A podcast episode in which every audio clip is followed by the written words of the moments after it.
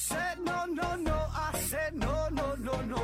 You say take me home. I said no, Perignon. You said no, no, no. I said no, no, no, no. No, no, no, no.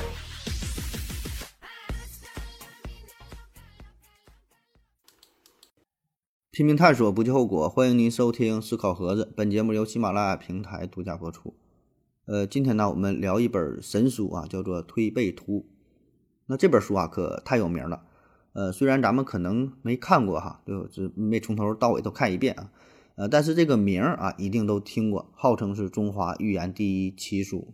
呃，相传呢是在唐朝贞观年间，也就是唐太宗李世民，哎，他当皇帝的时候，想要推算一下大唐未来的国运啊，说我当皇上能当多少年呢？未来的江山如何呀？啊，将来谁是我最大的敌人呢？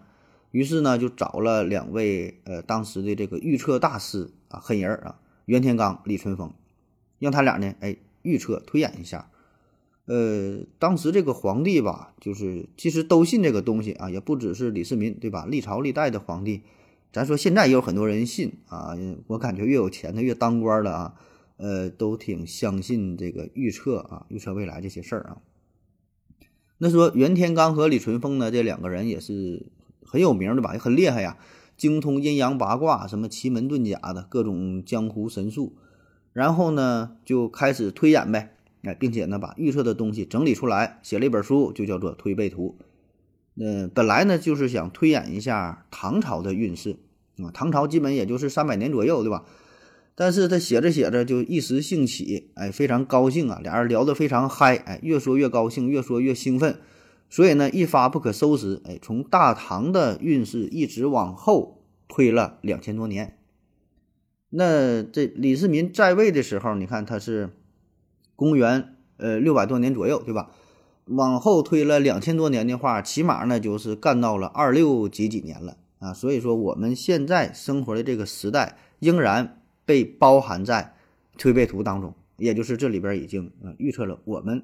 未来这个人类的这个命运哈，也都有啊，这很神呐。呃，当时李淳风还想继续往下推演呢，哎，但这时候袁天罡说：“哎，不行不行啊！”照他背后推了一下，提醒他一下：“万万千千说不尽啊，不如退位去归休啊！”说这天机不可泄露，不可泄露。说了两千多年了，说的有点太多了，不能再往下说了啊！就你知道太多了，这个这这很危险啊！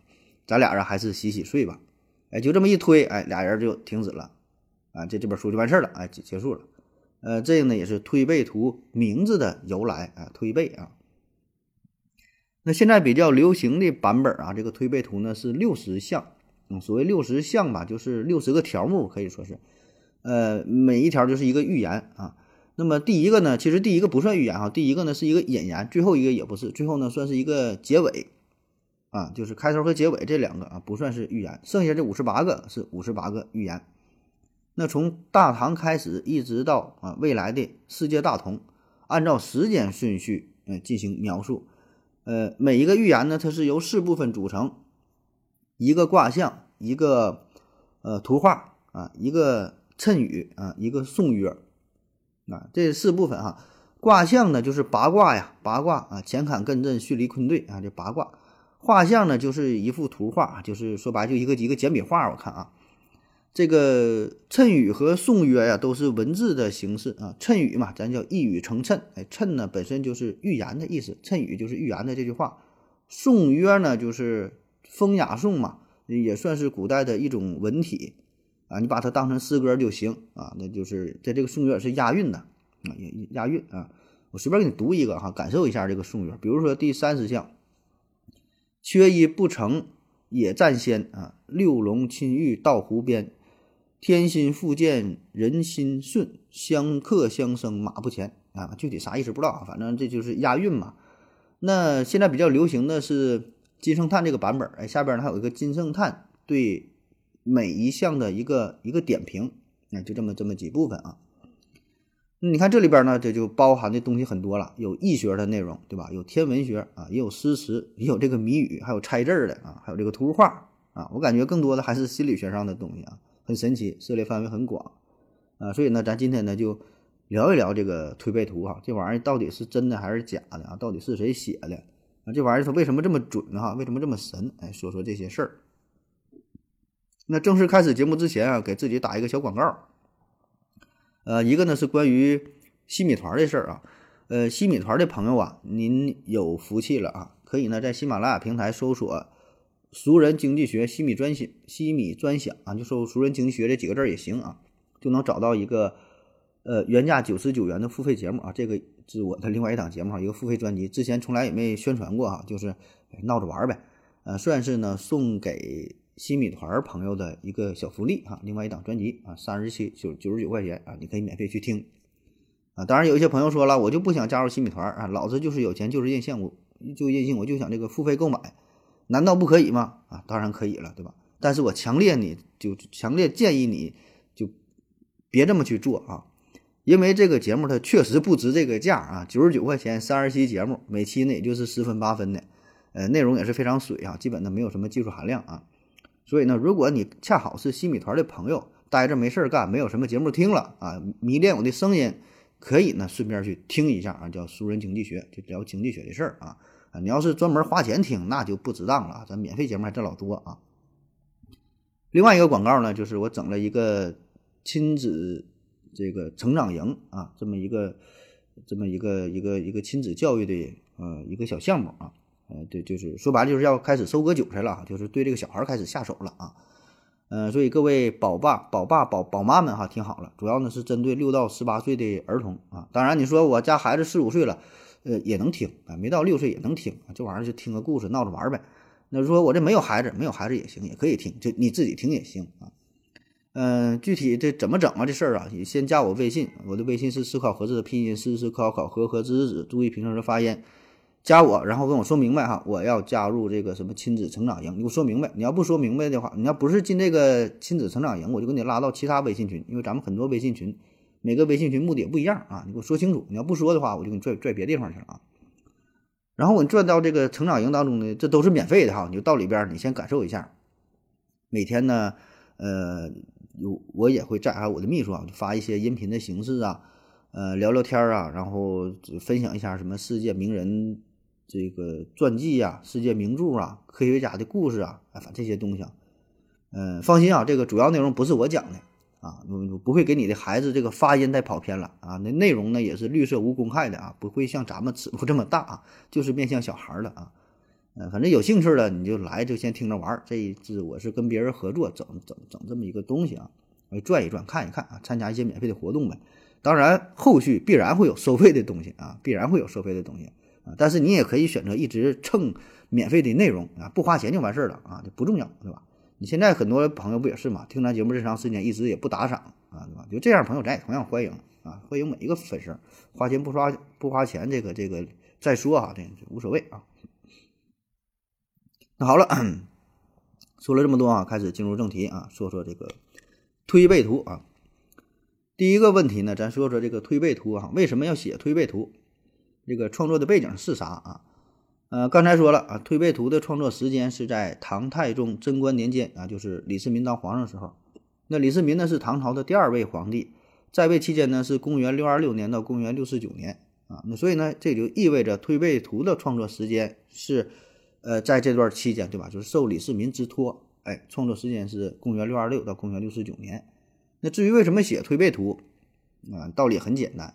那个时候科技水平不行啊，人们的认知也不行啊。对于皇上来说，他也有很多未知的事件，对吧？对于整个这个世界，他很难把握。那作为一国之君，自然想要把握，起码说想要知晓一下自己的命运，知晓一下江山，对吧？这个国运如何啊？我的江山是否能够永久啊？所以呢，你看那个时候他也就都有嘛，专门的职位啊，叫擎天监啊，就擎天柱他。他弟弟哈擎天监，这个职位呢，就是负责观察天象啊，呃，推算节气呀，呃，制定一些历法呀。哎，你看，其实这个工作这些还是比较靠谱的，对吧？确实可以为统治者提供一些有用的技术参考，也指导一下人民的这个生产生活。哎，这是有用的。呃，但是也有一些比较玄乎的地方，对吧？比较神奇的地方，这甚至说跟这个。通灵啊，什么什么求求风祈雨呀，这种对吧？预测未来呀，这就比比较玄乎了啊。那推背图呢，也是在这种情况下应运而生的。那第二问题呢，就是这个推背图是谁写的啊？目前主流的观点呢，呃，就是两个人啊，李淳风、袁天罡啊。当然也可以拆开说，就是三种答案啊，分别是李淳风自己写的、袁天罡自己写的啊，以及这俩人合作的啊。那咱说说这两个人啊，这都是大名鼎鼎的预言学的预言学这方面的这个大咖了啊。呃，李淳风呢，本职工作是一位道士啊，同时也是天文学家、数学家、易学家，精通天文、呃历法、呃阴阳啊、道家等等吧，各种学说。官至唐王李世民的记事参军，那也是个挺大的官了啊。呃，这李淳风呢，据说还是世界上第一个给风定级的人啊。咱们先背过那个那个风那个歌，零级烟柱直冲天哈，一级什么什么树叶什么玩意儿是什么随风偏啊，就是给风定级。呃，还注解过最早的数学教材《周必算经》啊，《古算十经》啊，对什么奇妙要素啊等这些书呢，也进行了校注啊。这是百度百科上的介绍啊，很厉害，真有其人，而且确实有很大能耐。那袁天罡呢，是隋末唐初的玄学家、天文学家，在贞观八年，就是公元六三四年，唐太宗呢是听闻其名，哎，觉得人很很能耐，征召入朝。啊，这个袁天罡本身是工于相术，哎，相面这个很厉害。呃，据《新旧唐书》上记载呀，说他曾经给幼年的这武则天相面啊，一看这个这个女婴，一个小女孩，哎，就说可为天下主啊，这非常神了，对吧？因为从来咱说中国历史上也就是这么一位女皇帝，他一看这个女孩说，哎，可为天下主啊，不止说能当皇帝，而且一个女孩当皇帝，打小就看出来了，所以相面很厉害啊，这袁天罡。那历来呀，民间对于这二位都有很多的传说，不是一般人啊，那简直就是神一神神一般的存在啊。呃，所以呢，这二位无论是谁单独写出推背图，我觉得也实属正常啊。就是本身这俩人自己也都有很多的著作哈，这名就不念了啊，这名都都挺复杂，也都是预测占卜这方面的。那说这两个人合作呢，这也也完全有可能，对吧？这个时间上呢，他俩是有是有重叠的，而且两个人关系也都是挺好，对吧？所以这种合作性也确实很大啊。而且我个人感觉这本书应该是他俩合就是合作一起写的，嗯，这起码说都参与了。毕竟他这个名儿就叫推背图，对吧？你推背图的话，你这个就是就是一个动宾短语啊，推背图，对吧？那必然是一个人推另外一个人的背，就没有人没有不可能说自己推自己的后背。那你说谁推谁？你说是让袁天罡推李世民呢，还是让李淳风推这武则天的后背，对吧？这玩意儿都不太合适，所以只能他俩互相推啊。当然这里没有太多太多证据啊，这这事儿咱也不用过多纠结，反正民间传说嘛，这俩人也是亦师亦友，关系呢非常密切啊。反正基本就是说袁天罡、李淳风，哎，咱就认定是这俩人写的了啊。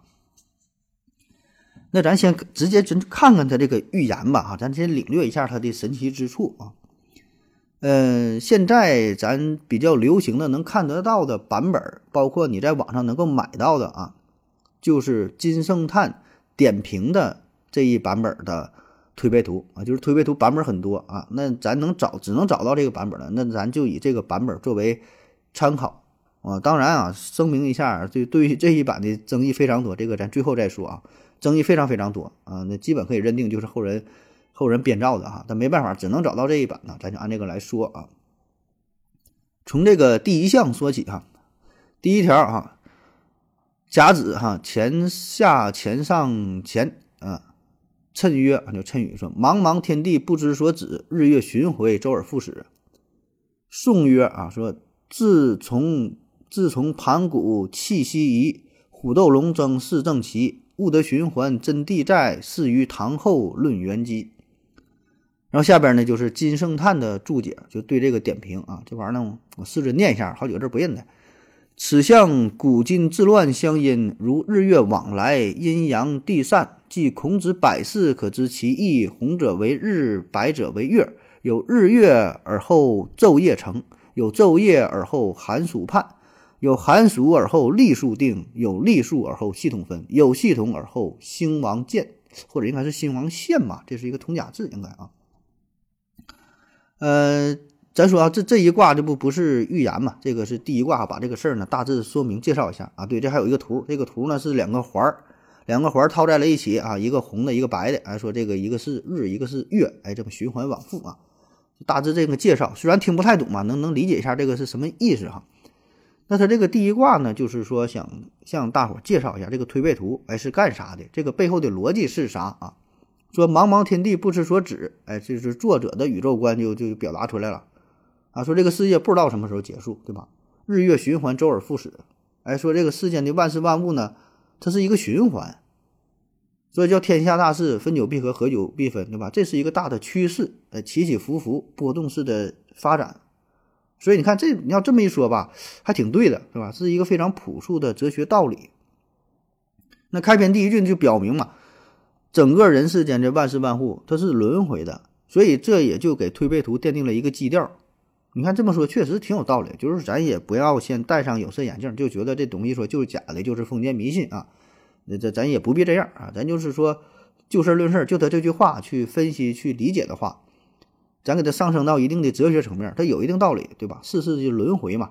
说历史给咱最大的教训就是人类不会从中吸取任何教训，对吧？说这个太阳底下无心事，哎，你看，古今中外这个逻辑它是一样的，啊，就是历史没有一个真没有真相，只参出一个道理，所以这个逻辑上是呃说得通的。所以呢，不管是朝代的往复更迭，还是人生的起伏变化，如果你站在一个足够高的角度去看，其实呢，都是一场重复，一场轮回。啊，当然它是重复呢，它不是完全一模一样的重复。每次重复呢，大部分一样，它会有一些新鲜的东西，对吧？所以这样呢，它就是一个螺旋式的上升，它是有一定的细微的变化。那么这也就意味着，如果你把握了其中的规律性，那么你就掌握了一种大智慧。如果你能看透当下，哎，你就可以推演未来的走向啊。且不说完全。说预言百分之百准确，但起码可以作为参考，就是对于你的人生，对于你的行为有一定的指导意义。哎，所以我觉得，你看他这开篇这个这句话，这个这个主题这个主旨说的，呃，有一定道理，对吧？挺深刻，挺有启发意义的啊。那至于这个宋约啊，呃，着重看最后一句就行了。说始于唐后论元基啊，就告诉你了，一个推背图，过去的事儿不管啊，已经发生了啊，说它没有意义了，咱就从唐以后。啊，开始预测啊，开始走起。第二项哈，乙丑，巽下乾上构啊，就是他这个八卦上，这这不用管了，这玩意儿字儿去。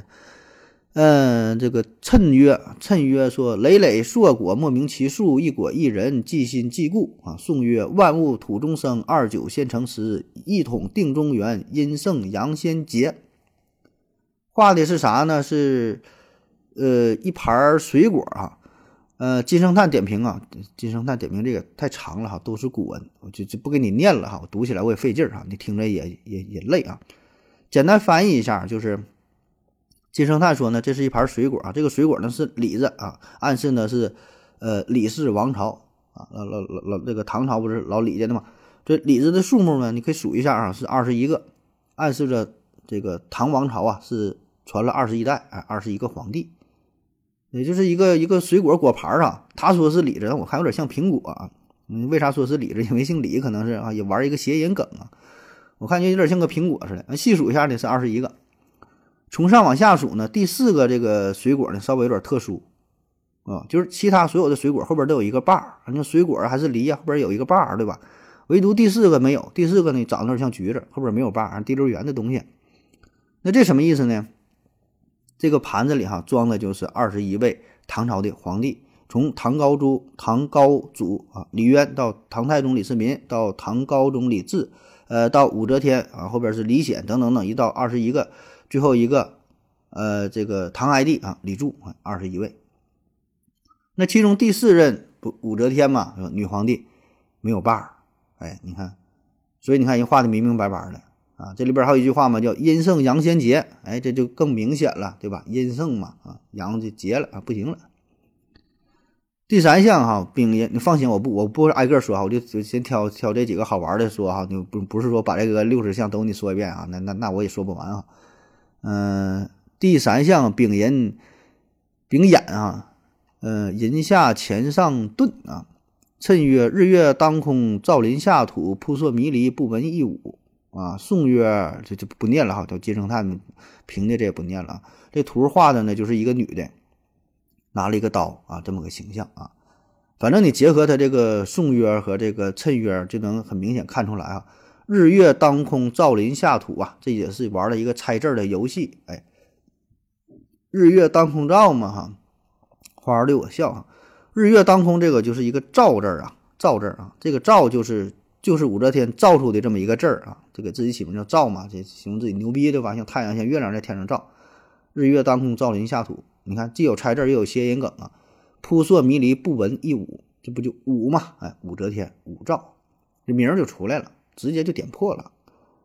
那画的这个形象呢，也是啊，就是一个女子拿刀的形象，对吧？拿刀吧，这个武则天就是非常狠。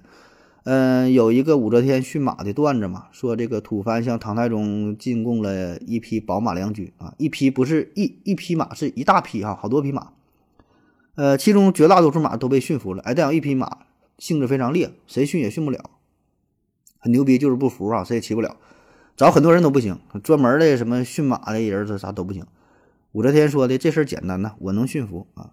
皇上赐予我三样东西：铁鞭、铁锤、匕首。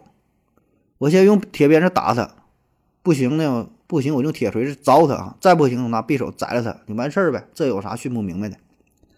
唐太宗说：“你你别介啊，你这就这有点太狠了，你这不好啊，打打杀杀的。”你照你这么说，我这个宝马良驹你这驯不了，你不给你不给整死了吗？武则天说：“对呀，这宝马良驹呢，应该是成为君主的坐骑，驯服了那咱就用它，驯服不了留它又何用呢？”哎，你看这个脾气啊，相当之暴，有点这个顺我者昌，逆我者亡的这个意思啊。所以你看，如果这个事儿配上这个图，我觉得特别贴切啊。所以你看这个是不是感觉这个推背图准的有点邪乎了啊？这个这个形象啊。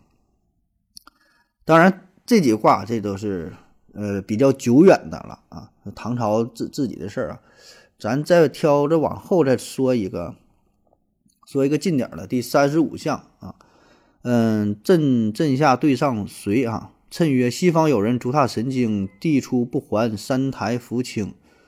宋曰：黑云暗暗自西来，弟子临河金台南有冰融，北有火，中心城建有奇才啊！啊，画的呢就是有三个人，哎，从这个城墙外边啊走进来了。然后有人解释了，哎，这个就是英法联军呐，火烧圆明园这个事儿。哎，所以你看这里边说西方有人嘛，足踏神经，就是西方来的人，哎，进入到了北京啊。地出不还呢，说的就是咸丰帝啊离开了北京。就他不是跑到这个热河了吗？然后没回来，呃，死在了热河。三台福清呢，就说的清朝的时候，曾国藩、左宗棠、李鸿章三个人啊，消平战乱，稳定社稷，开展洋务运动，哎，扶起了大厦将倾的江岛的这个清朝，哎，叫这个三台福清。所以你看这个这就更深了，对吧？这个火烧圆明园，火烧圆明园是一八六零年的事儿，也就是说，唐朝啊。呃，李淳风、袁天罡，他预测了一千二百多年之后，这一八六零年的事儿。你看这个说的是多准呐！连这个，连这个火烧圆明园哈，这个英法联军啊，说是这些事儿啊，这个曾国藩、左宗棠、李鸿章的事儿都给你预测出来了。这还不算，这还有更狠的。第五十六项哈，预测了未来的高科技战争啊，叫飞者飞鸟，潜者飞鱼，战不在兵，造化游戏。你看这词儿给你说的啊。说天上飞的它不是鸟，不是鸟啥呀？飞机呗，对吧？导弹呗，飞船呗。潜者飞鱼，哎，在水里边游的，不是鱼啊，那啥呢？潜水艇、潜水艇、驱逐舰、航空母舰啊，造化游戏嘛，就是说这个呃打仗啊，这个已经不是在意说呃士兵，就是冷兵器时代了那种啊，而是啥呢？未来的这种电子战、网络战、信息战。哎，不像以前那种冷兵器时代啊，刀光剑影、打打杀杀的，叫造化游戏啊。包括说还有人分析嘛，说这个什么海疆万里尽云烟，哎，说这个海上啊，海上打仗嘛，万里啊，就是说这个空间空间感非常强，很大啊，离得很远，对吧？洲际导弹，上起云霄，下集权，哎，从上到下，太空战、地下战啊，还有什么干戈未接祸连天，就是说的武器还没到呢，祸患已经来了。哎，这就是可能是什么天气控制系统啥的啊，就有点这个红警的意思了，反正就很神很神奇，说的是未来的战争啊。呃，这是很多卦象哈，咱不说五十八个嘛，咱就不一一解读了，挑这么几个好玩的、有趣的啊，这个随便这么分享一下。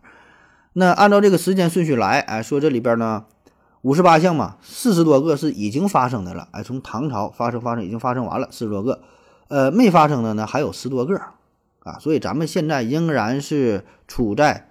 推背图的预言当中啊。所以，如果你把推背图仔细看一下，哎，基本对应着中国的历史的这个这个进程啊，对未来呢也有概括啊。里边什么从赵匡胤一统天下呀，到这个刘太后狸猫换太子啊，王安石变法呀，南宋灭亡啊，魏忠贤乱政啊，太平天国运动啊，两次世界大战，推翻军阀统治，最后世界大同这些全都包括。哎，要不然人家是这个中华第一神书、第一奇书呢。啊，好了，咱休息一会儿啊。我要跟正南去尿尿，你要不要一起去啊？我也要去。呃，风姐，我要跟正南、阿呆一起去尿尿，你要不要一起去啊？好了，喝了口水回来，咱们继续聊啊。那说他这么准啊，这推背图这么准，这么准，那一定有人会问了。那按照推背图的发展，咱现在是进行到了第几项呢？对吧？你这么准的话，你预测一下咱现在的这个这个局势啊，算算新冠的啥时候能结束啊？算算俄罗斯乌克兰这个未来局势怎么样啊？算算我这个股票基金呢，未来能赔成啥样啊？对吧？推测推测。那这个推背图现在到哪一项了哈？我在网上查了一下相关资料，反正也并不统一哈。反正对这个推背图的解释，基本呢都是到第四十六项啊，说这个暗暗阴霾，杀人呃杀不用刀，万人不死，一人难逃啊，这个事儿说是粉碎四人帮啊。那按照这个时间顺序呢，现在呢应该是第五十项左右啊，但具体哪一项呢？这谁也不知道啊。呃，但应该不会超过第五十六项。五十六项就之前说这个飞者飞鸟，前者飞鱼啊，这是比较公认的，说是未来的一次世界大战，起码这个规模得是比较大。哎，有这个未来的高科技战争啊，呃，现在呢还没到，应该呢是在五十多项，五十项左右。哎，而且呢推背图吧，它这里边的时间呢并不固定啊，或者说它这个频率并不固定，也就是说每一项与下一项时间的这个间隔呀。它不固定，有可能是十年，也可能是二十年，也可能是五十年，就是看这中间有没有什么历史重大事件。如果没有什么大事儿，中间隔的时间就比较长啊。如果有事儿的话，那就时间就比比较比较密集啊。当然，这话应该反过来说啊，就是，嗯，就是看这个历史事件发生的是否频繁，就发生之后再往这个推背图上来靠啊。它它是这么个逻辑啊。那说为什么会有这么多版本啊？呃，刚才咱说是。参照的这个金圣叹点评的推背图这一版啊，这个也是在民间最为流传的，我们能够买得到的哈。但是这一版本呢，根本就不是唐代的那个推背图啊，只不过名字是一样，借了这个名儿。至于真正的内容，可以说是面目全非，哎，完全就是后人重新整理出来的。那与其说是一本预言书哈，不如说是一本带有插图的简洁版的二十四史啊，就先有事儿后整理啊，先射箭后画靶子，它不可能不准啊。那咱先明确一下哈，就是说到底有没有推背图这本书？答案呢是肯定的啊，这个书呢保证是有啊，而且呢确实是成于唐代啊，而且确实应该就是这个唐太宗李世民，哎，就就是他当皇上的时候整的这本书啊，这个呢是有确实的这个证据啊。在敦煌文献《大云书》呃，《大云经书》啊，这这里边呢，就是间接证明了推背图的真实存在，就是这个是确有确有其物哈。《大云经书》呢，这里边是引用了推背图的相关的内容啊，当然不是直接引用啊，就是间接的引用。这个《大云经书》啊，这书是干啥的呢？是当时武则天当皇帝的时候是不得民心啊，毕竟一个女皇帝对吧？大伙有点不服啊，很难接受。所以呢，他为了安抚百姓，就命人编撰了《大云经书》啊，这本书啊，就是相当于假借天命来巩固自己的地位。那《大云经书》当中就引用了推背图的内容，说按推背图曰：大戌八月，圣明运祥，呃，止葛昌，女主立正起堂堂。哎，反正就是古文这些东西，但你能看得出来，这里边直接提到了推背图，并且是引用了推背图的内容。所以这也说明了另外一个事儿，就是推背图在那个时代已经流传开来，已经是有一定影响影响力了。说白了，用咱现在话说，这个就叫做比较权威的参考文献啊。你想写一些内容，哎，这个话呀不是我说的，我这个信源非常可靠，哎，我这个是从呃推背图当中引用来的啊，以此呢来证明自己的实力啊。当然，这个大云经书嘛，只引用了推背图其中很小的一段啊，内容呢也非常简单，而且呢也没有我们今天看到的呃。这个图像啊，没有没有画啊，也没有我们看到的宋约啊，只有这个谶语啊。那唯一相同的地方就是也用的这个谶语啊，都是对武则天称帝这个事儿进行了预言。哎，就说一个女的哈，子葛昌，子葛放在也不是武嘛啊，子葛女主立政，就她起来了，哎，她就唐唐朝就牛逼了，哎，对自己当皇帝这个事儿进行了预言。那很显然呢，这个是只选择了对他自己有利的地方。那么现在流行的这个推背图啊，到底有多少个版本啊？已经很难去统计了。百度百科上说呢是六个版本哈，叫什么彩绘明抄本哈，明抄本无图版，还有个明钞本啊，还有一个是清初潘氏八喜楼抄本，还有一个清末石印本。再有一个呢，就现在比较流行的金圣叹这一版啊，据说是一八六零年火烧圆明园的时候从那个呃圆明园流流出来的，然后网上现在流传的最多啊，但是。呃，这个版本呢，没有任何一家图书馆和学术机构去收藏，而其余那些版本呢，有的是在台湾中央研究院，有的呢是在芝加哥大学啊。芝加哥大学是藏了两个，呃，台湾中央研究院呢是馆藏了这个这个呃两本这个呃推背图啊。那我还看到另外一种分法，他说是有四个版本，四个版本，嗯，一个呢是就刚云刚才说这个大云经书版啊，当然这里边只。提到的短短的几句，哎，但是呢，它的特点就是真实，对吧？是引大云经书里边引用了推背图的话，这一个版，还有一个呢，就是呃，这个金圣叹点评这版啊。另外两个呢是有一个是六十幅的图像版，啊，六十六十个的就六十图版，还有一个呢是六十七幅图的，哎，六十七幅图的版啊，反正就是很多版本吧。那这么多版本当中呢，有一些内容啊是相同的。也有很多内容呢是明显不同的，啊，就是说这个图也这个预言也不一样，这个图也不一样，就什么什么都不一样啊，就都有。那传说这个推背图啊，刚刚嗯写出来之后就唯一就有这一个版本嘛？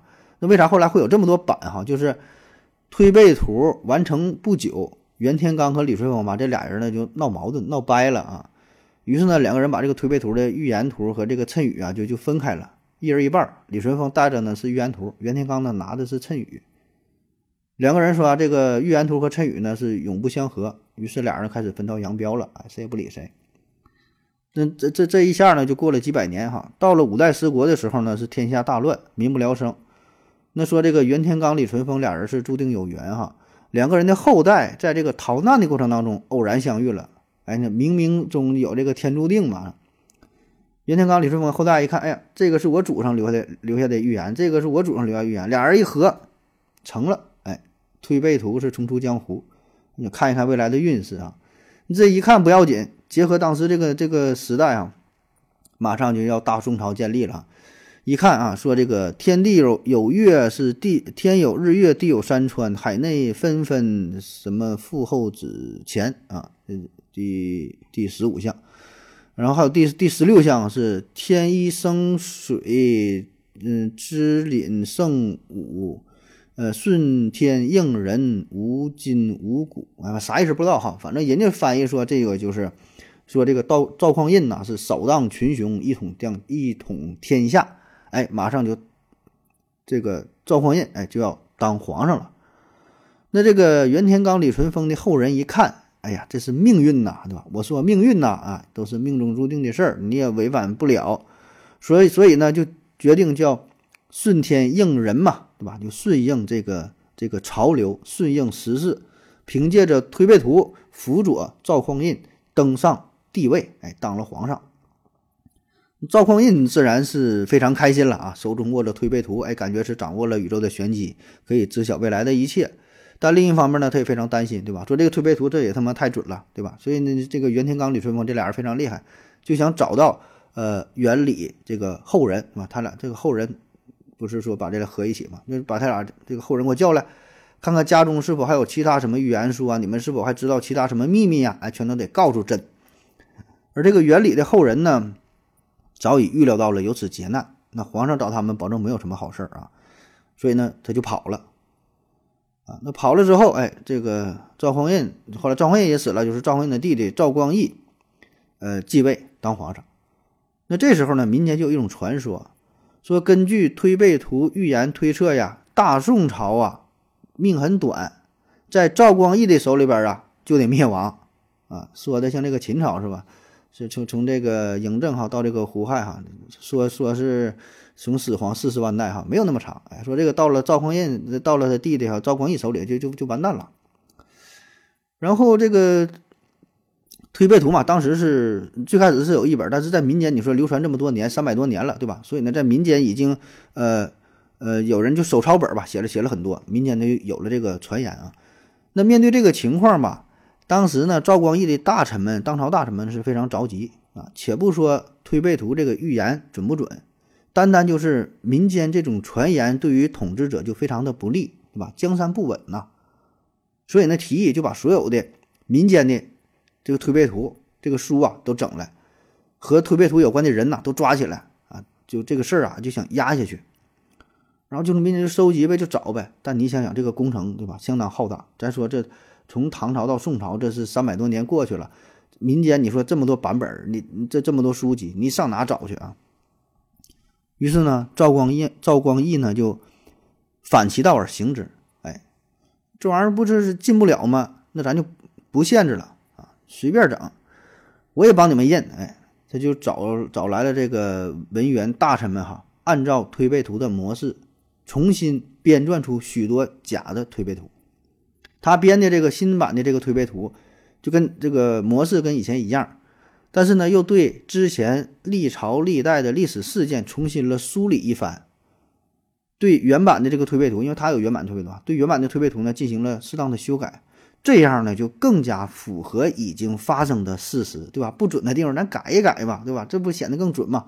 同时呢，对于未来呀，又加入了很多对于自己统治有利的言论啊，说咱这个宋朝可能可能统治能能一千年一万年哈，我这长生不老啥的啊，我这反正就老厉害了。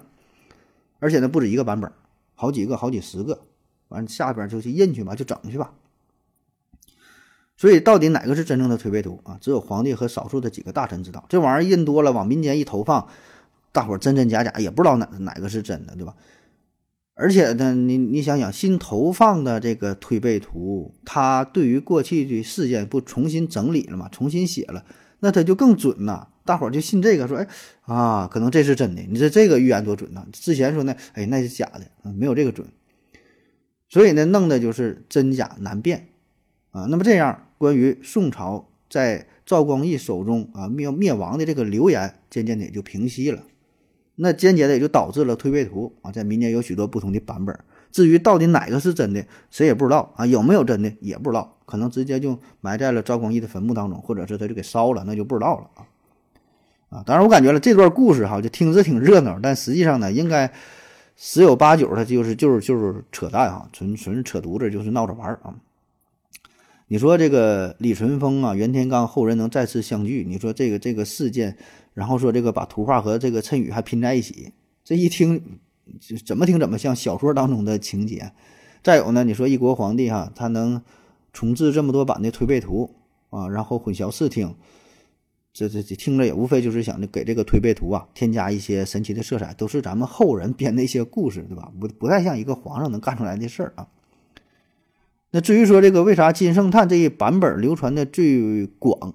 哎，金圣叹点评的这个推背图，这个呢，据说是在一八六零年英法联军火烧圆明园的时候，哎，从这个皇宫当中流出。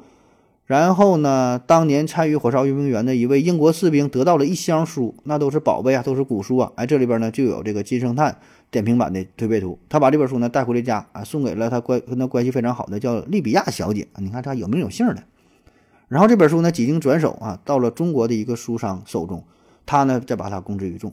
你看这传的也是非常神哈，你就当真的听啊。那说为什么金圣叹这个版本预言这么准呢？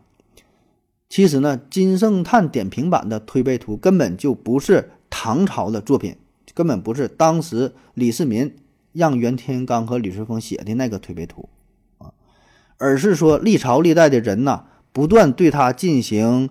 删减进行修改，啊，就是每个统治者都会利用推背图巩固自己的统治，巩固自己的江山，证明自己是这个天选的这这叫什么天子，对吧？然后过去你看预言的很准，进行修改嘛，过去很准，所以呢，哎，这个很厉害啊，未来啊，呃，这个也能预测，哎，你看这个就是，呃，说明我要当皇上啊，我这个朝代哈、嗯、能够千秋万载的，哎，永远的这个留存下去。可以说这就是与时俱进哈，常写常新，铁打的推背图，流水的预言师啊，怎么有利呢就怎么来啊，所以呢，它不得不准啊。那现在流行的金圣叹批注的推背图，呃，据推测呀，应该是在清末民初，就是民国时期、民国初期，最终呢是成书定型的，然后假借金圣叹的名字再进行宣传。所以说，这根本它就不是一本预言书了啊，它是算是一本历史回顾性文学作品啊。为啥这么说呢？哈，这金圣叹呢是生于一六零八年四月十七号，死于呢一六六一年八月七号啊，是中国非常著名的文学家、文学批评家。对他呢有着呃很明确的记载，呃有个段子嘛，说他在临死之前呢还说这个花生米和豆腐干一起吃上有这个火腿的味道啊，所以呢对他的生平记载呢是比较详实的。那说这个金圣叹点评版的推背图啊，哎这里提到了说金圣叹。呃，壬戌之下得一抄本，壬戌呢就是公元一六二二年啊，当然他这个是循环啊，六十年一个循环，但是在金圣叹活着的这个时间，这个壬戌年呃只有一个，就是一六二二年，但这时候金圣叹呢才十四岁啊，然后说癸亥年壬日啊，金未金未时啊，就癸亥年呢就是一六二三年，呃，金未时啊，就金圣叹啊叹着气啊看着这本书啊。那这时候呢，金圣叹是十五岁啊。那即使金圣叹是一位大才子的话，那你说他十四五岁就能点评推背图，这个多少有点超出咱们的认知和想象了啊。当然，如果你非要说他是天才，那也行啊。那这个这个天才，那可能也厉害呗，对吧？但是对于一些预言来说，就有点解释不通啊。就是金圣叹点评的话，他说的这个内容，你看，比如说第三十二项，金圣叹注解说此项。嗯，主李闯、张献忠扰乱中原，崇祯投淮山、投环眉山。嗯，福王偏安不久，明四岁亡。宋末句是指胡后大有深意。具体啥意思不用管啊，但这里边提提人了，提这几个人了。嗯，李闯对吧？李闯王、张献忠加上崇祯，那他是在一六二三年对推背图进行点评的。那这些事儿，他他他还没还没发生呢呀。就算咱承认这是一本神奇的、准确的预言书，但你能准确的预言到，呃，李闯王啊，预言到这个张献忠的名字，还有这个崇祯、崇祯这些事儿，就准的有点令人发指。而且这个推背图当中呢，很多的这个服饰啊，也暴露出了它并不是唐朝的作品。就因为这个图画当中，他穿的这个服饰很多都是带有明显的清朝清朝的特征。那好好比说，你真的能够在唐代预言未来的国运呐、发展呐这些大事儿哈、大的趋势，嗯、咱说也可以理解，对吧？我我也相信，对吧？好比说，你说有些人能预言说未来五百年之后哪个国家强盛了，哪个国家衰败了啊？未来经济呀、什么政治发展的局势如何如何，对吧？你要是基于一定的现实基础进行推理，呃，有一定可能性啊。但是你能说预言预测五百年之后法国人流行穿什么衣服？这个我多少有点不信啊。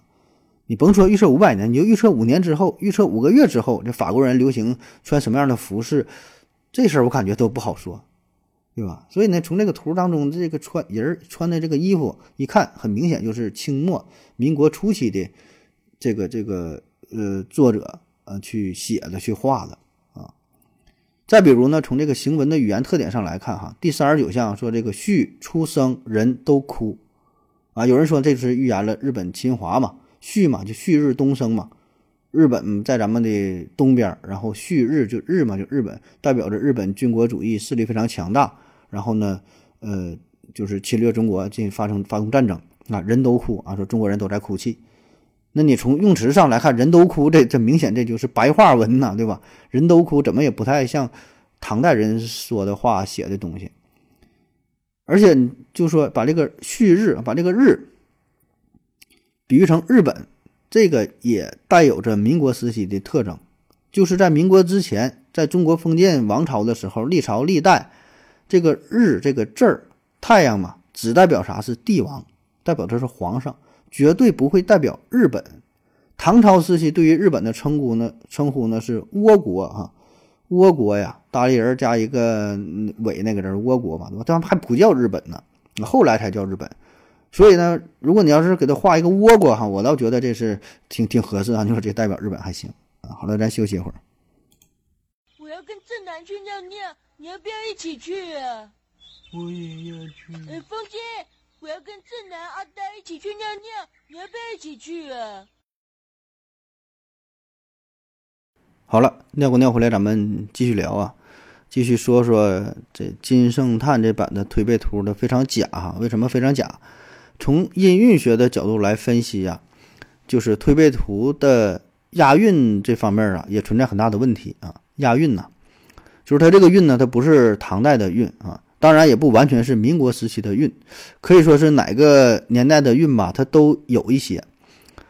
就押韵这个事儿呢，就我们很多的文学创作当中呢，都喜欢押韵啊，不管是唐诗、宋词啊，《诗经》啊，《诗经》当中不也是嘛，“在河之洲”啊，“君子好逑”，哎，你押韵。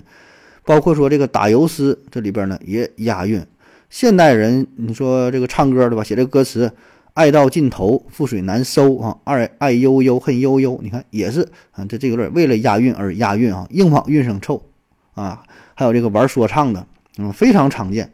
你随便拿一首歌，这里边都会多多少少都会有几句这个押韵的地方啊，因为这个唱起来就是听着也是非常舒服嘛。哎，押韵。那唐朝诗歌啊，是最有名的，对吧？唐诗嘛，那唐诗这就特别讲究押韵啊。那唐诗这个韵呢，是有专门的研究哈，这个叫做平水韵啊。平水韵就是把这个所有的汉字呢划分为不同的韵部。哎，一看这个字是哪的，属属属于这一部的，那个属于哪的，那那个部的。那在同一韵部当中的这个字儿，你放在一句话的最后一句，你写出来一读出来，哎，就舒服，就叫押韵啊。那具体不讲了，咱看个简单例子，比如说啊，我家住在村子东啊，早上出门买大葱，哎，东葱，哎，这这就是一个一个韵里边的一个韵部了。你这么这么写，从这里边挑这个字儿放到最后，怎么说它都舒服啊！这押韵。还有像这个京剧讲究十三条大辙嘛，发花啊，捏斜，估舒啊，挥堆怀来，哎，你看这合辙押韵啊！你看现在这一些什么歌手玩什么双押哈这东西，其实古人早就玩过了哈，咱传统文化当中也有。可以说早就玩腻了哈，就非常非常 low、非常基础的东西啊！现在怎么整的，怎么就又火了哈？什么即兴创作啥的这些啊？呃，那咱读一些诗歌的时候就会发现啊，呃，有些诗歌呢确实很押韵，但有些诗歌，咱说都是古古诗啊，咱就说这个唐唐朝吧，唐诗，有些诗歌呢它就不那么押韵。那这里边确实是有一些诗歌的创作的时候就是不押韵啊，就没奔着押韵去，作者没想押韵。但是呢，还有一个原因就是。他这个诗歌在古代的时候，你用古代的发音去读，它就押韵；用咱现代这个对这个字儿的发音呢，它就不押韵。就是古代和现代的发音是不同的。比如说少这个少小离家老大回，乡音无改鬓毛衰啊，这个衰这个字儿写出来就是衰啊，很衰，衰败的衰。呃，这事到底读衰还是吹啊？我现在我也我也整不明白了啊！上学的时候学一样，后来呢，新华字典都跟着都改了，改来改去的，不知道这读啥。反正就是这个字儿。那你看，如果是按照现在发衰这个音的话，那就不押韵，对吧？你要读成吹，哎，和那个回，哎，那就押韵。那其实这事儿也好理解，对吧？毕竟嘛，你说这个一个读音，经过了几百年、上千年的变化，那多多少少。它可能绝大多数没变，但有一些个别的字眼儿它就变了，也很有可能啊。再有本身这个作者呢，可能也会带有一些方言，带有一些口音，所以他读这个字儿和咱们理解这个字儿可能就不一样，是吧？这都不好说啊。那为啥说这些事儿？就是咱通过音韵学这个角度，从这角度去分析的话，就可以看得出来，推背图当中的很多词句儿啊，它不是不押韵的问题啊。就如果你要都不押韵，那也无所谓，咱也不不研究这个事儿，你都不押韵，对吧？那就不押不押呗。问题是呢，它有一些押韵，有一些不押韵。押的那个韵，它不是唐代的用的这个这个这个韵脚，它也有后来两宋时期的，再到明朝的，到清朝的，到这个民国时期，有后世的押韵的这这个地儿啊。所以这很明显就是后人凿不上去的后人写的东西。那么咱中国人吧，不管是古代和现代啊，写东西呢还有一个特点，就是发表自己观点的时候、出书的时候啊，有一个习惯就是喜欢假托名人之名啊。现在很多呃发表文章啊，呃这个什么一些言论哈，也是借用哎鲁迅说什么什么，嗯头些年流行的白岩白岩松说哈，什么事都白岩松说的。最近呢是流行这个莫言说哈，莫言获得诺贝尔奖之后，啥事儿都是莫言说的。然后所谓的哎，像说一些什么大实话呀、入木三分的、针砭时弊的哈，什么敢说敢言的，还都得借用这些这些名人名人的，就说是他们说的，不说自己自己说的，因为这样的话呢，显得就更有影响力嘛。推背图呢也是如此啊，呃，从最开始就冠上了李淳风和袁天罡这两个人的名字啊，对吧？那到了民国时期呢，进行了二次加工。哎，再次镀金，巧妙地借用了金圣叹这位文学大家、文学批评家的大名，对吧？金圣叹那很有名了，在文学当中这个地位很高，对吧？呃，点评过《水浒传》呐、《西厢记》啊、《左传》呐，很多什么唐诗啊，哎，专门研究文学这个事儿。所以呢，你看这个推背图很巧妙啊，因为推背图你说已经是李淳风、袁天罡写的了，没法你说再再往上贴金了，哎，怎么办？咱让金圣叹来点评啊，他一点评不就又火了吗？对吧？比如说。我现在写本书啊，本来写的不太有名，哎，但是我说这是莫言点评过了啊，莫言都说这本书真他妈的难懂，写的真他妈垃圾，哎，虽然他骂我，哎，但是大伙儿也想去看，哎呦，莫言都说这个书写的很垃圾，到底能垃圾什么样，也愿意去买，啊，制造噱头嘛，炒作嘛，对吧？古代也有，哎，所以呢，这个时候这个推背图就再次抱上了金圣叹的大腿，哎，又火了一回。啊，当然咱不得不说哈，就算是这样呢，这推背图还是有它神奇的地方。因为，呃，如果说就是咱现在流传的金圣叹批注版的这个推背图是在民国时期才正式出版完成的话，那么起码在民国之后的时间可是没发生的呀，对吧？这个那可真就是实实在在的预测了，就是从第三十八项开始往后，那三十八项说的是这叫什么？门外一路群啊，门外一路群雄争逐。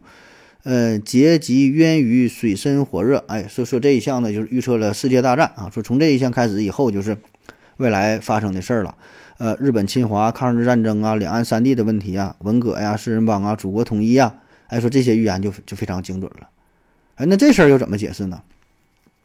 啊，问题的重点来了，就是关于预言。嗯，第一个呢，就是我想啊。当时就是在清清末民初，就民国初期，这位呃新的推背图的作者啊，这位神秘的作者吧，他不是袁天罡、李淳风，是谁不知道啊？这位神秘作者，他呢也是有点实力哈，不是说完全信口开河、信口雌黄，这这这想啥说啥，可能呢他对于整个国运呐，包括说国际形势啊。有一定的深刻的分析和理解啊，咱说是确实有一定水平啊，我这也是给足他面子了，咱咱就是假设啊，那就挺厉害的。所以呢，他可能也会预测未来三五十年的国际形势变化啊，我觉得这个是有一定可能性的啊。毕竟吧，咱说这个时间不是太长，也就预测个二三十年、三五十年，有这种可能性的，对吧？就是历史跨度不是特别大的情况下。结合当时的大情况，可以做出，呃，一些准确的判断，啊，比如说我现在我也可以预言呢，我说五十年之内，哎，可能，我说这个美国衰败，朝鲜呢会崛起，印度、巴基斯坦会发生一场核战争，五十年之内，那这大伙儿记着啊，看看准不准，到时候可以来挖坟来啊，可以搁这块留言截图都行，哎。所以我觉得，如果对于一些专业的国际问题专家，就像刘司机这种，对吧？把这个国际问题看得非常透彻，可能就会给出一个大致的判断啊，可能也挺准确的啊。这一方面，第二一方面呢，就是整个推背图的预言啊，它前半部分的时间间隔呢都是比较长，越到后期呢越来越密集。就是他他他这个预言这个事儿啊，他不是说预言了事件的发生。而是先有预言了，说完之后，咱等着这个事儿出现，啥时候出现，啥时候算。所以呢，这个时间间隔它并不均匀啊。推背图啊，从十九世纪到二十世纪的一一百年呢，是有十多张图，平均呢不到十年就是就是一卦了，啊，特别是就是清末那段非常屈辱的历史，有着非常详尽的描述。但是之前从南宋到清末，这是七百多年，才三十三张图，平均呢是二十多年一卦，所以这个时间非常不均匀啊。所以这个事儿它不是看预言，而是看这个事件的发生，发生之后再反往回到这相上去找去去找吧。之前说的那些呢，也都是一些就是特别宏大的历史事件，但后来好像就比较密集啊，而且这个事儿好像也不是那么宏大，不管什么大事小事，它都是愈演愈繁，所以这就显得整个这个预言非常的不均匀啊。但是恰恰恰恰这一点哈，也暴露了一个特点，就是呃，这种形式非常符合小说创作者的习惯，我们。不单是写小说吧，就我们在思考问题的时候也是如此。一回顾历史呢，眼光放的就是非常远，动辄呢就是几百年、几千年，对吧？两三千年，哎，咱一一谈到说这个人类历史发展啥的，哎，想到古希腊、古古罗马时期，然后中间跨了几百年啊，对吧？到了黑暗的中世纪，哎，然后有文艺复兴啊，到了工业革命，然后又到电气时代，哎，到了这个近现代，对吧？一点点来，所以你会发现，越是久远的东西，时间跨度就越大。越是近代嘛，这个事儿呢就越密集，越详细。这呢是我们一个思维的特点，同时呢也是我们对于这个事件的了解，呃，这个深入的程度。那过去的事儿你知道的，保证就不是那么那么细致。越是现代的事儿，你越了解，所以这是不均匀的。那么在推背图上，哎，也显示出了这个这个特点。所以呢，这也给我们就提供一个思路，这很可能就是近现代人去写的嘛，对吧？他是以前事儿写的。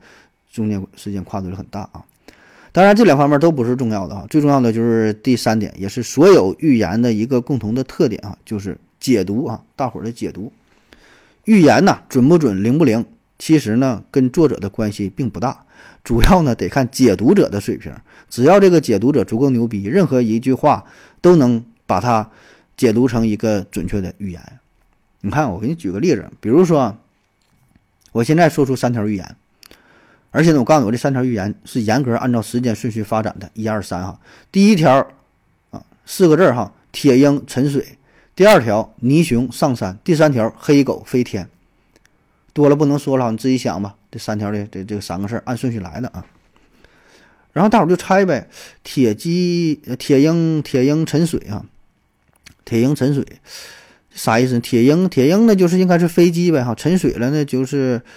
铁鹰这飞机落大海里了，对吧？一些一些航空的事故，哎，就等着呗，等着航空事故这儿。同时呢，你也可以分析啊，这铁鹰鹰啊，那不是美国嘛，对吧？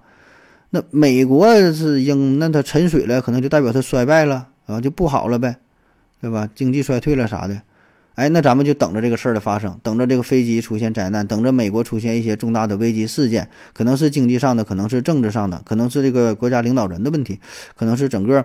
他们医疗系统的崩溃啊，什么自然灾害啊，等等，对吧？这些都算说铁鹰沉水，哎，就最好能跟水沾点边，那就最好了啊。所以一旦发生了大事儿，哎，这句话呢就沾上了，对吧？我第一条就准了，准了之后，我们就再整第二条，按顺序来呀，对吧？不是说的我真就预言了，是我们会自行脑补啊，进行选择啊。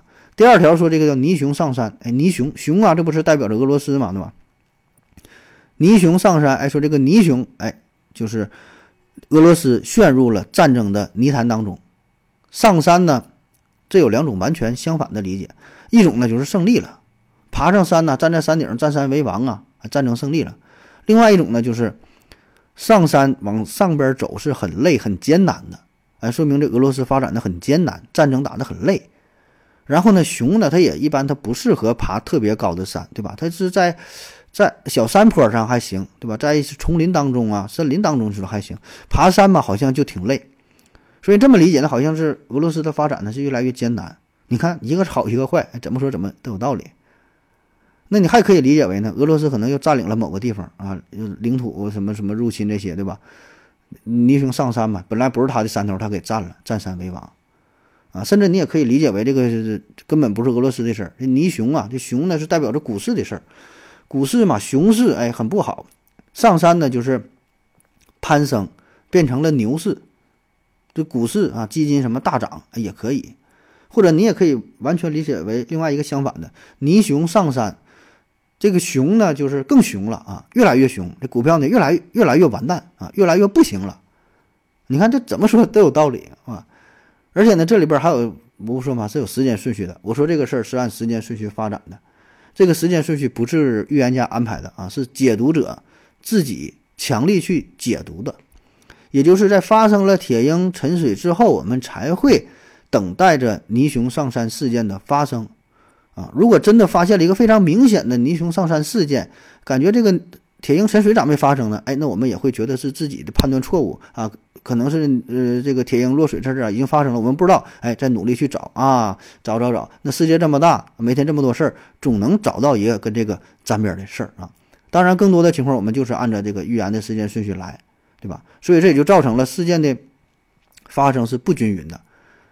我说十条预言，可能前六个预言基本是每一两年发生一个啊，到了第七个预言，哎，等了两年三年还不发生，那怎么办啊？无所谓，慢慢继续等呗。你再等五年，再等十年，啊，终究会有这个大大事件发生。特别是像推背图，哎，这一整是好几千年的事儿，那你等吧，等个十年八年，等个二三十年，百百八十年，那都不不算，不都不是问题，对吧？都不会被人怀疑。我说这个预言是。未来啊，很久远的事儿啊，不是你们眼前看到的这么点儿的小事儿。我看到的这个是，这个整个这个宏观的，是怎么甚至达到宇宙级别的事儿了，对吧？你慢慢想吧，早晚能跟这个沾得上，啊，因为人家毕竟没说具体的时间是多少，没说这个时间间隔是多少，所以历朝历代各种预言哈，咱之前也讲过，呃，外国的诺查丹马斯啊，注世纪，还有什么玩意儿呢？就这类书吧。最重要俩字呢，就是模糊，对吧？它预言呢，怎么才能准呢？得模糊，越模糊越准。哎，你看这俩这矛盾哈，越模糊还越准。把这个话呢说的是模棱两可，可进可退，可上可下，可左可右，可方可圆，那是就啥都行。什么都像了，它就什么都不像啊。什么都不像呢？哎，它就是要什么都像。那前些年啊，有一种现在有没有不知道哈？前些年有一种民间比较流行的博彩方式哈，三个字儿啊，以数字开头的。啊，懂懂懂得自然懂啊，这东西，呃，每期呢都会给出一幅图画，也不只是一幅，好几幅吧，反正就给那个画，一个简笔画似的，然后呢配上几句模棱两可的说辞，哎，也是哎文绉绉的，半懂不懂的，半文半言的哈，你也不，你说看懂吧，也不知道啥意思，那不懂的，哎，好像还懂点儿，哎，这就就这玩了，我感觉这个其实跟图配图就就很像哈。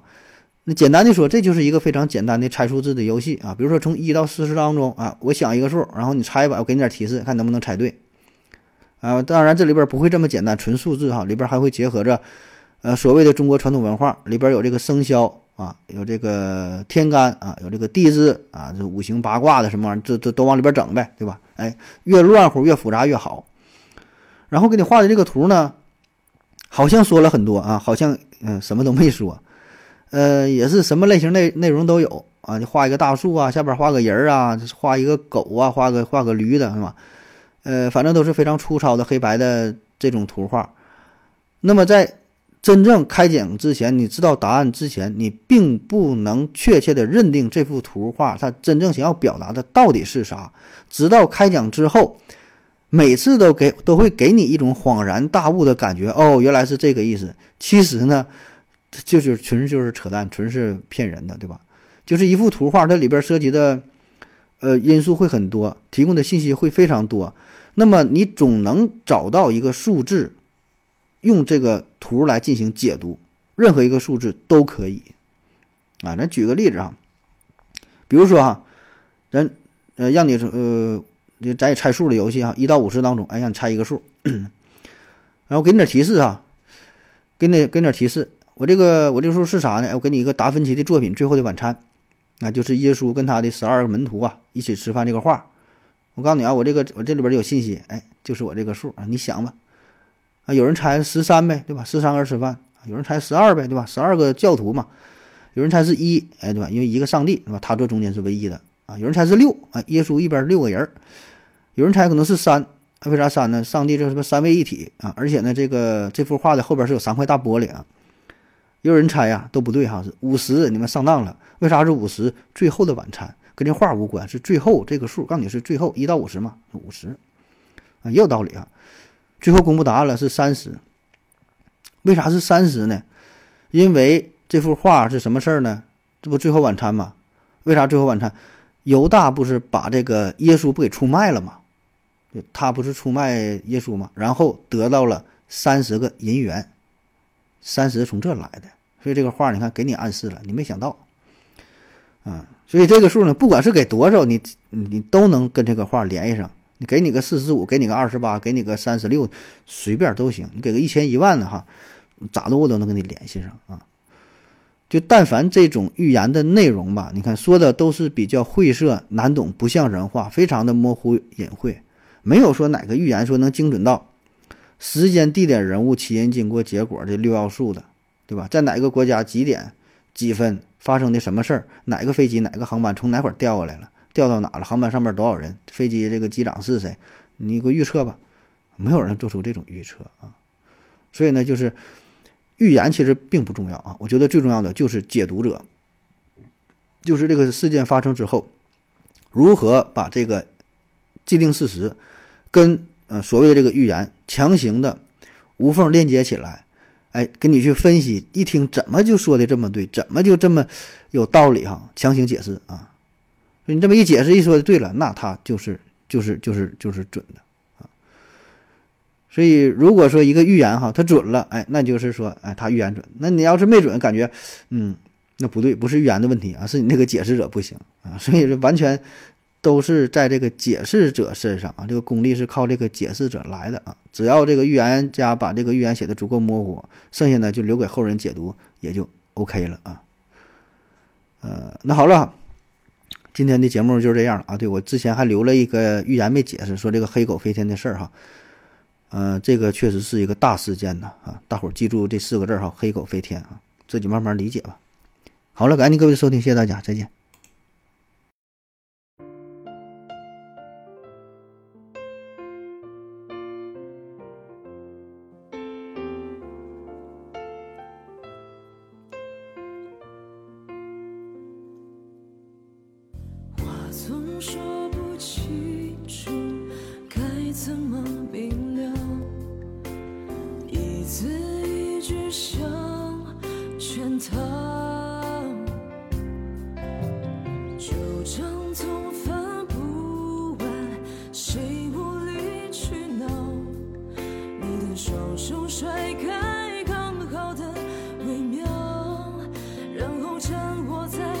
手